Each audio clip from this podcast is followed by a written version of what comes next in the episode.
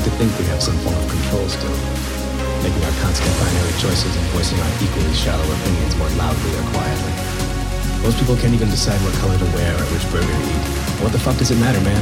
Autonomy is an illusion. We'll look our eyes and shut. down.